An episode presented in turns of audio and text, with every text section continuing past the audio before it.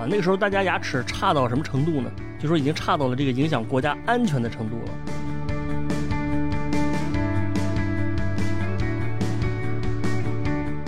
牙膏它是牙膏，但是它又不完全是牙膏。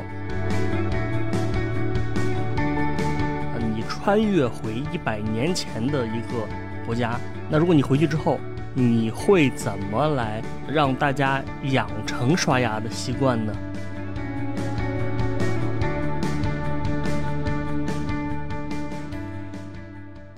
这个听众朋友们，大家好，欢迎收听今天的迷音电波节目啊，我是大家的老朋友范米阳。那么今天呢，我们来聊一个非常有意思的话题，就是这个牙膏。今天这个节目呢，是源于很早之前我看过的一本书啊，但是最近我忽然想起来了。当然，具体是什么书呢？我们先卖个关子啊，我们后面再说。首先，关于牙膏这个话题呢，大家应该都不会陌生。这个我们每天都会刷牙，而且大家可能一天会刷个两三次。但是很多人可能不知道的一点是啊，就是这个刷牙的习惯其实它并不是凭空而来的。最起码到这个第一次世界大战的时候，大家的刷牙的习惯好像还不是很普遍。最早的牙膏应该是在一八五几年左右就有了啊。后来包括这个高露洁，它好像是一八八几年还是九几年就有牙膏了。但是有了牙膏就不代表大家养成了这个全民刷牙的习惯，是吧？这个你说养不成刷牙习惯呢？这个可能也不是因为大家不知道刷牙有好处。本质上来说，你想想。就这个刷牙是一个非常反人性的工作啊，非常无聊，甚至可以说是非常枯燥啊，甚至说有时候让人比较痛苦的一个活动啊。反正我是不相信有谁说特别喜欢刷牙的，只能说你不得不刷。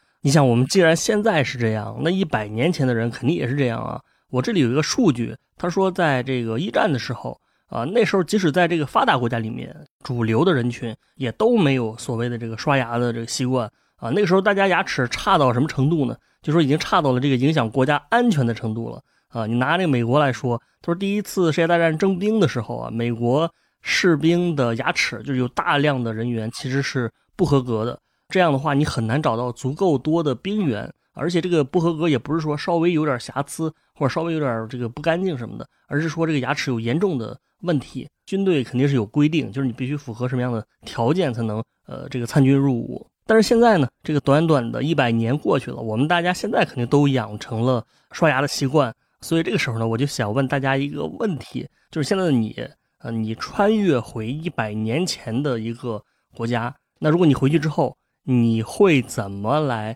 让大家养成刷牙的习惯呢？那么下面呢，咱们就来看看说，在这个真实的历史当中，这个牙膏到底是怎么推广出去的啊？我会跟大家聊到，就是说这个牙膏。它其实是一种被发明出来的东西啊，当然牙膏肯定是被发明出来的东西，但是我的意思是说，哈，这个牙膏它是牙膏，但是它又不完全是牙膏，因为我们今天看到的这个牙膏的形态，它的设计并不全是功能性的。那么这个刷牙习惯的普及呢，在历史发展中，它跟几个节点有关。那么这里面最重要的一个节点，其实是跟一个早期的广告人的推广有关。啊，这个人可以说是这个现代广告行业啊，就是非常具有奠基性的这么一个人。他生活的年代呢，大概是在一八六七年到一九三二年左右啊。后面像我们很熟悉的这个什么大卫奥格威啊，对吧？奥美是吧？也是受到他的影响，而且他当年也是带火了，就是一大批现在我们看起来仍然很火的产品。你比如什么桂格麦片啊、固特异轮胎啊，包括我们下面会说到这个牙膏产品。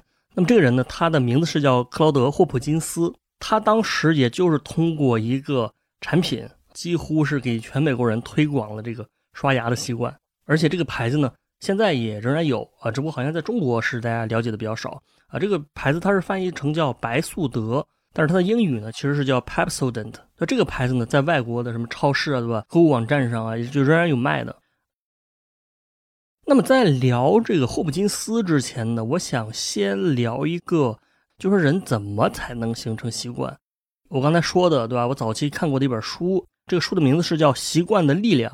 那么这个书呢，从本质上来讲，它其实就是讲了一个问题，就是从生物学的角度来给你分析说这个习惯到底是什么啊，以及习惯是怎么形成的。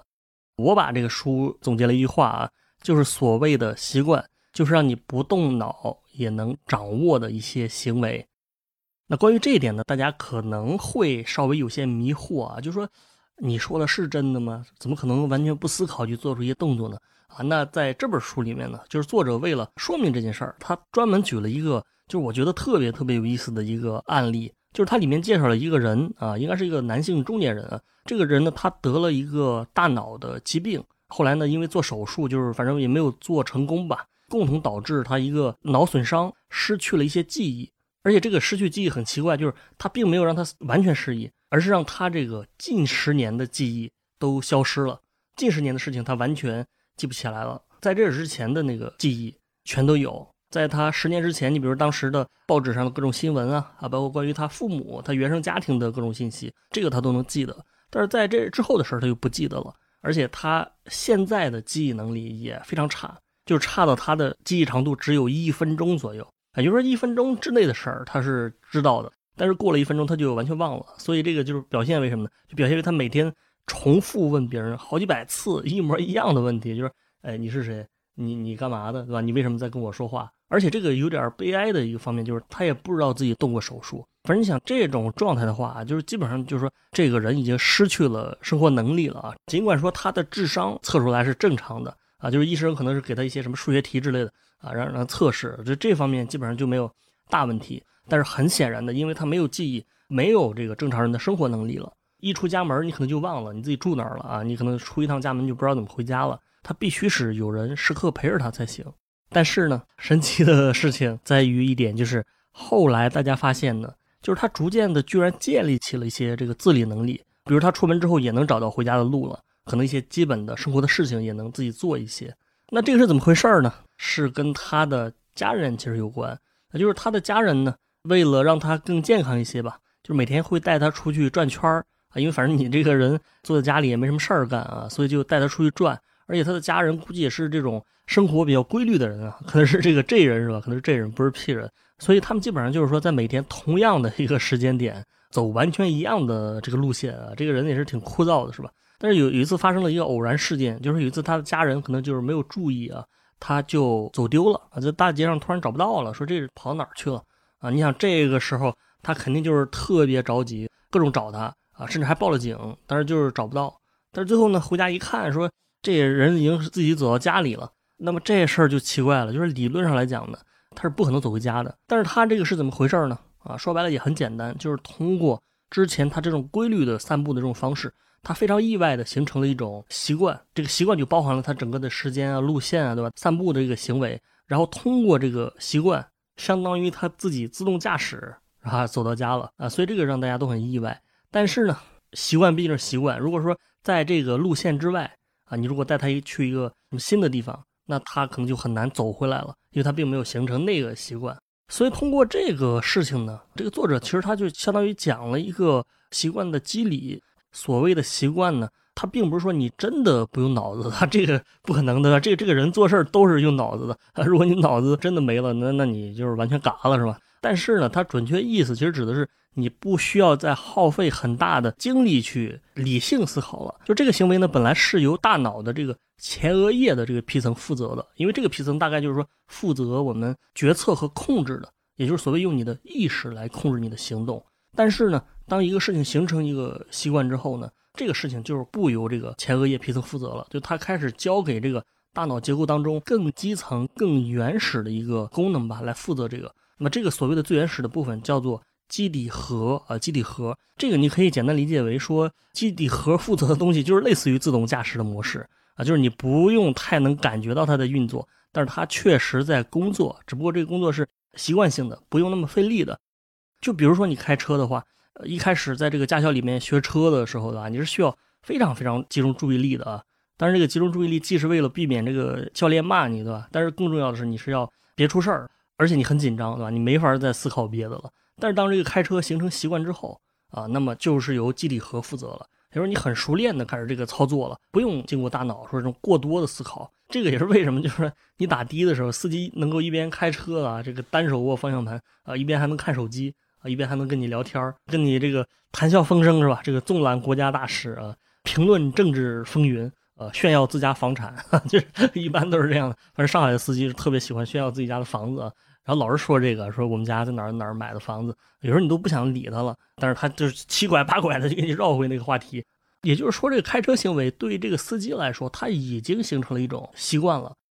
其实来讲呢，我们身体的很多行动啊，很多活动，它都是不用经过思考的。你最简单来说，我们这个呼吸，对吧？心跳，这个不就是完全你大脑控制的吗？当然，只不过这个呼吸来说，它不是基底核，呃，可能这个是跟脑干有关。我记得以前生物学课程上学过，的？这些都是脑干控制的，包括什么调节血压呀、睡眠调节、条件反射之类的，啊，你你想想，大家在呼，你你想想你在呼吸，你就开始不自觉的想控制自己的呼吸，但实际上来讲呢，你大部分时间都没有意识到自己的呼吸，对吧？这个确实就是它自动运行的。啊，你像它，它肯定，它肯定在呼吸，要不然，要不然你你不会坐这儿听的吧？但如果说你不想它就不呼吸的话，你现在已经不在这儿了，是吧？就是很简单嘛，对我们身体来说很简单啊。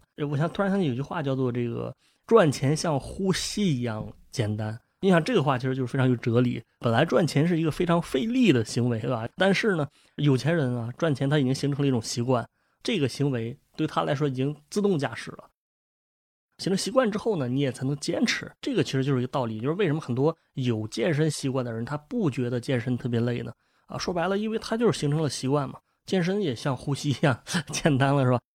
那么这里一个问题就来了：既然习惯这么好，那我们怎么才能培养一个习惯呢？这个问题其实我们已经听过很多次了。比如我们以前，我记得我们以前那个初中的那个校长，他就经常说，他每次开大会，他就说，同学们要养成。良好的这个学习习惯，其实我当时是不是很理解的。我说这个学习不就是聪明就可以吗？或者你勤奋就可以？但是现在我觉得咱们就是体会到了，对吧？就是说这个习惯就让你自动驾驶啊。但是我觉得校长他好像并没有说我到底应该怎么形成这个习惯。那么这个方面呢，刚好在这本书里面也有总结。那么《习惯的力量》这本书呢，啊，它把一个习惯的形成分为了三个部分。这三个部分他说的还挺专业的。分别叫做暗示信号、惯常行为以及奖赏反馈。暗示这个信号是什么意思呢？就是说，如果你能 get 到这个信号，那么你就能让你的，就你看到这个信号，你就能让你的大脑进入某种自动驾驶的模式啊。那么惯常行为这个好理解，那惯常行为就是习惯的核心嘛，也可以理解为其实就是这个习惯本身。然后第三步呢是叫做奖赏反馈，也就是你做完这个行为。你能得到一种正面的反馈，也就是所谓的奖赏，对吧？你你有奖赏，你才可能形成这个习惯，你才可能坚持啊，不然的话，你这个习惯就形成不了。反正就是，总之呢，就这三个阶段吧，就来回交替循环，最终让你形成一个相对比较稳定的习惯。那么我们再说回刷牙这个事情啊，我们讲铺垫了半天，我们说回刷牙这事儿，你再回一下这个问题啊，如果你你回到一百年前，这个你怎么能让一百年前的美国人形成刷牙的这个习惯呢？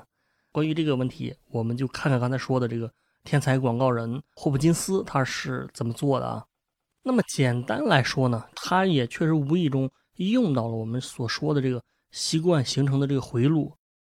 霍普金斯他查阅了大量的这个牙科专业的著作，最后他发现了一个原理啊，这个原理就是就是这个牙齿表面形成一种垢膜啊，那么这个垢膜呢是肯定有害。你口腔里有一个叫牙菌斑的细菌军团，会在你没有认真清洁口腔时，对你的牙齿发动攻击，并危害你的牙齿。什么是牙菌斑？我们的牙齿生长在温暖湿润的口腔内，温暖湿润是大多数细菌梦寐以求的生存环境。牙菌斑本质上就是一层附着于牙面的细菌性生物膜，千万不要小瞧它。他说，任何人稍微你只要你用舌头舔一下你的牙齿。你就能感觉到这个垢膜，他就利用这个进行了一系列的宣传。比如他有广告语，他是这么说的：“他说只要用舌头舔舔你的牙齿，你就会感觉到一层垢膜，它令你的牙齿看起来颜色不佳，并引起蛀牙。”然后这个广告说：“他说千百万人正在使用牙齿清新的新方法——白素德牙膏，能有效赶走垢膜。”啊，说白了，这个就是一个非常容易检测的一个方法，舌头舔一舔。啊，你就可以注意到你的牙齿很不健康。在这个一系列的广告之下呢，人们就逐渐意识到刷牙的重要性了，然后大家就开始纷纷购买这个牙膏。如果从现代科学的角度来说，他这个说法其实并不完全科学啊。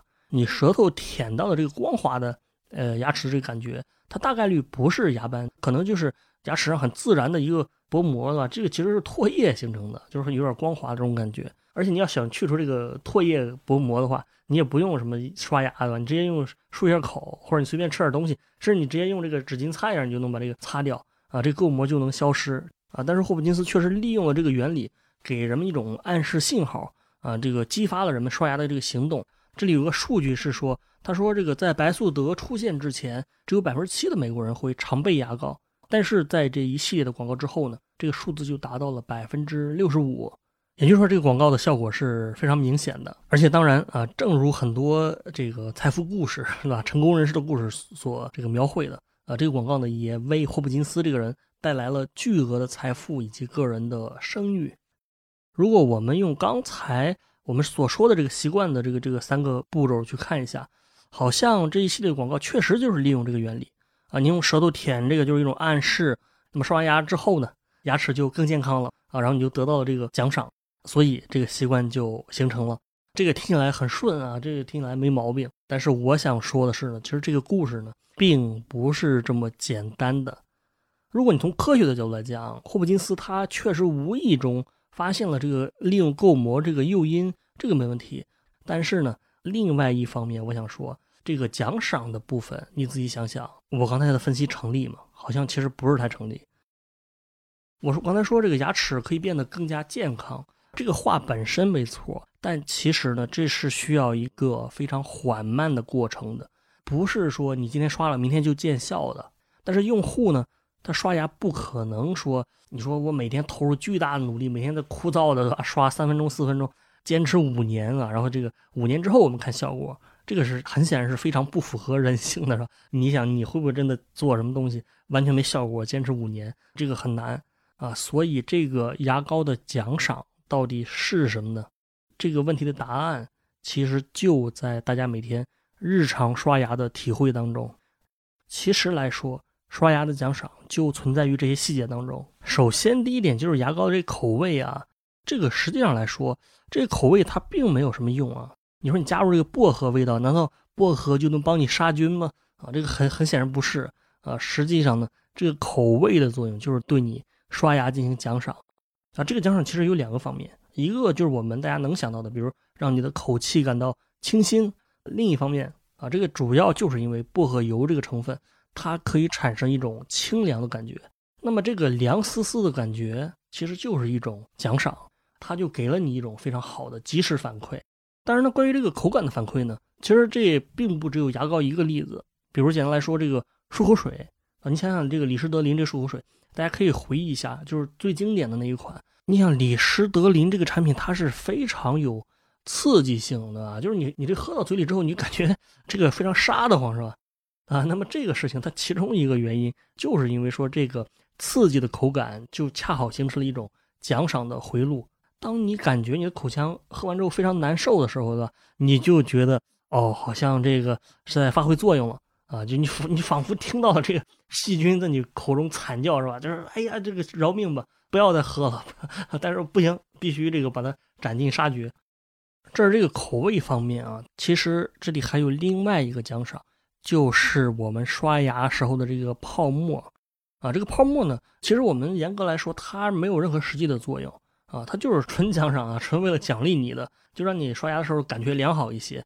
这个心理上给你一种感觉，好像你很有成就感。你说我刷一分钟泡沫不是很多，但是我刷两分钟，我刷到第三分钟的时候，满嘴都是泡沫，对吧？这是太成功了啊！我又战胜了百分之九十的用户啊，这么一种感觉。但其实呢，这个泡沫纯粹就是一种欺骗效应的，它没有任何实际的作用。这个说白了就是它里面加有一种叫做起泡剂的这个东西啊，这个化学名字是很长的，叫什么月桂醇什么聚醚，乱七八糟的，就是这个记不住。但是它的作用呢？就是增加泡泡啊，就是增加泡沫。另外呢，这个大家肯定能想到什么沐浴露啊，对吧？洗发水的这个泡沫，其实也是类似的道理啊。当然，这个沐浴露的这个泡泡可能还是有点作用的。但是说白了，它一开始主要的考量应该也不是功能性啊，它本质上都是一种用户的奖赏。那么还有一点就是牙膏的颜色，因为牙膏的颜色是没有任何必要性啊。你说你这个绿色的就比我红色的效果好吗？我这白色的牙膏效果就不好吗？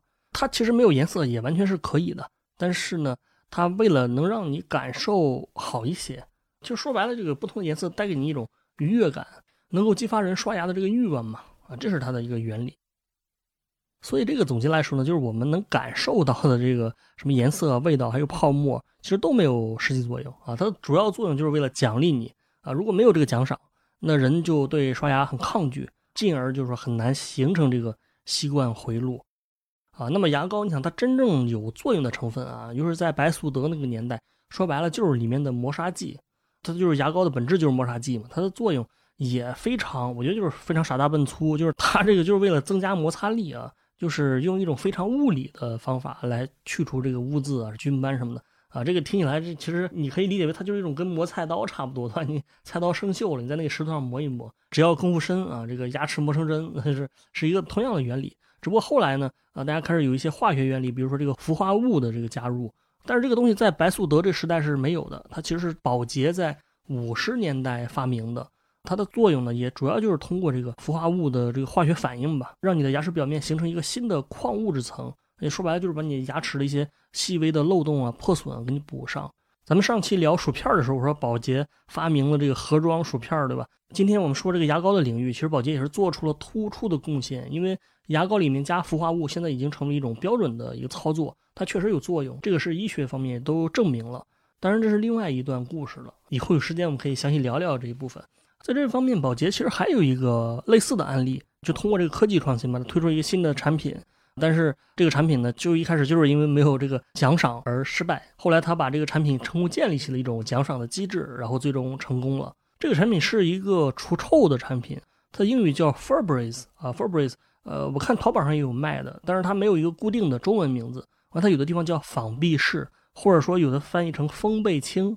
如果你看一下它的功能的话，你会觉得这这两个翻译其实都挺合适的啊。这个产品可能。在国内大家认知度不高，它好像没有正式进入中国市场。但是国外的话呢，用的比较多吧。这个可能是因为文化背景的一个差异啊，甚至可能是因为人种的差异。就是说，有时候导致这个老外他可能去除味道的这个需求比较大啊。就是不管是身上的味道，还是这个家里的，包括他们这个养宠物的文化，可能也比咱们要发达一些。那么宝洁当时就研究出了就这么一种，对吧？通过它的创新研究出了一种非常好的除臭剂啊。这个除臭剂首先从呃，化学原理上来说，它的效果是非常非常棒的。在他们这个当时测试的这个阶段，他是找了那种，比如说这个具有先天性的恶性狐臭的那种人啊，包括什么三十年的老烟民那种人，最后发现这个身上啊、衣服上喷了这个东西之后，就是非常明显，这个味道几乎就闻不到了，因为它起了化学反应，把它给呃消除了啊。这个资料里说，他说宝洁花了几百万美元，最后发明出了一种无色无味，可以几乎驱除。所有难闻气味的液体，这种喷雾剂背后的科技是如此的先进，连美国国家航空航天局 NASA 最后都用它来消除从太空回来的航天飞机的内壁。但是宝洁已经准备好了，要赚几十个亿，并不是说他准备了几十个亿，而是说我准备要赚几十个亿。这个听起来确实很厉害，而且考虑到这个仿币式这个产品现在也在卖，所以说这个东西应该是推出来之后就是大获成功的。但是呢，其实不是。就虽然他投入了巨额的费用，最终来说，这个产品并没有取得重大的成功，甚至也没有取得不大的成功，对吧？也没有取得一般的成功。准确来说，是这个产品推出之后就滞销了，就卖不出去了啊。这是为什么呢？当时宝洁也很失望，面对这个结果，就是他们经过调查呢，他发现了一个非常重要的原因啊，甚至说就是看起来有一个非常傻的一个原因，听起来这个原因傻到就是你可能完全不会想到。啊，就是你觉得可能莫名其妙的，这原因是因为这些身上有异味的人呢，啊，什么养了几只宠物的、抽烟的、狐臭的，他们好像根本就没有发现自己有异味啊，也没有发现自己家里面有味道，就这个跟味道的特性有关啊。就是说，你进入一个新环境，你有时候会闻到一个什么不一样的奇怪的味道，但是当你长期待在一个环境里面，这个味道即使很大，你也逐渐习惯了，是吧？啊，你自己也闻不到啊。既然你闻不到，那还有什么必要买这产品在？去除味道呢？这个是他们前期调查中可能没有发现的啊。当然，你你也可能说了，你说这个他自己闻不到，难道他朋友过来还能闻不到吗？直接告诉他不就行了吗？但是我觉得这个稍微有点人生经验的人，你可能就不会问出这种问题，对吧？你像我们去朋友家里、亲戚家里，说这个人家有味道，对吧？你肯定一般不会直接说出来，对吧？这个太扫兴了。你说这个阿姨，您家里面味道特别大，阿姨直接把你踹出去了，是吧？反正我是没见过这么直愣的人啊啊！我觉得这种人就就算有的，早就 在在社会上让人给打死了，是吧？就是就是这么一个感觉啊。这个人与人之间的交流，毕竟是很多时候是有一些虚伪的，所以说呢，在整个过程当中，他是既没有这个暗示的信号，因为就根本就没有感觉出来。啊，然后也没有奖赏，因为根本就没用嘛，没用的话有什么奖赏呢？啊，而且即使用了，你想，就算味道真的没了，你可能也没法感受的太明确。所以呢，面对这么一个问题，你你也可以想想，大家也可以想想，如果你遇到这个问题，你会怎么办？那反正在这种情况之下呢，宝洁他当时就调整了思路，最终呢，宝洁是给这个产品做了两个调整，一个就是他们对这个产品的这个。宣传策略改变了，就是它的产品定位就不再是除臭剂了，而是增香剂啊，也就是在这个产品中，它加入了这个香味，让这个东西喷完之后，就是你觉得哎特别香，这个味道特别好，这个就是一个奖赏了，对吧？就是明显感受得到的。就是另外更加重要的一点，他们也增加了一个暗示的信号。这个新的暗示呢，就是他们改变了这个宣传策略，说这个东西并不是说你闻到异味的时候用的，而是你打扫房间之后用的。打扫房间之后你喷一下。这个是很聪明的一个改变，因为打扫卫生这是一个非常高频率的日常行为，当然也包括你什么收拾衣服，对吧？叠被子了，摆鞋子了，啊，什么扫地拖地，这些行为的频率是非常高的啊。那么保洁就在它的各种广告当中呢，把这个宣传为说，你整理完衣服之后，你可以喷一下啊，你拖完地你也可以喷一下，听起来是有点类似于空气清新剂了。反正就通过这个方式呢，它就建立起了这个习惯的回路。既有暗示了，又有奖赏了，所以它就形成了这个惯常行为了。所以这个产品就开始有起色嘛。啊，当时有个用户他是这么说的，他说这个看到这个新产品之后呢，他现在打扫完卫生就觉得有必要用这个 Febreze 来喷一下，才感觉打扫干净了。然后说如果我打扫半天我没有闻到这个香味，那我可能就怀疑这个东西是不是没有，呃，就是没有洗干净。其实也就是有一种未完成的感觉。那么这个就说明它这个奖赏是非常成功的。当然我们现在看它肯定不止增香，对吧？你增香的话，如果你说你只是喷一个普通的香水，你作用可能没有那么大啊，因为原来这个味道很大的话，你香水的味道你也没用，只是因为它在暗中把这个暗香是吧，在暗中把这个异味给清除的，然后又给你加了一点非常好闻的香味儿。但是你用其他的增香剂，你的效果又没有它好。总之，最终来说吧，就是用户通过这个事情就是成功建立起了这个习惯。啊，然后这个产品最后也重新推出之后啊，也非常成功。最开始的两个月上市两个月，销售量就比之前的那个销量加起来还翻倍。后来呢，他们也是逐渐推出了系列产品。那么稳定下来之后呢，这一系列的产品每年为宝洁创造十亿美元的销售额呀，啊，也是一个非常不错的成绩。所以呢，通过这个事情，你发现，呃，这个商业的世界并没有我们想象的那么简单啊。我们生活中很多产品其实都是有这个奖赏的这个东西的，也有一个暗示的信号啊。当然，如果你从个人的角度来讲呢，你也可以用这个形成自己的一些习惯。就是比如说我刚才健身的话，你想为什么很多人健身他想发朋友圈呢？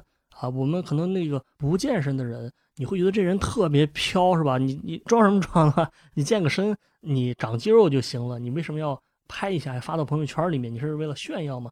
那么其实我觉得呢，反而是那种习惯于健身的，他才会拍。这是为什么？因为这个说白了就是一种奖赏，一种回报。就是他每天健完之后，你的肌肉的增长量啊，你是不可能感受到的，你可能肉眼也看不出来。但是你拍一下，其实就是说别人给我点赞也好，我自己的那种心理得到满足也好，这个就是有了及时回报的一个过程。如果你说我等半年之后啊，我再拍，那很多人就坚持不下来了，因为他就没办法形成这个习惯了。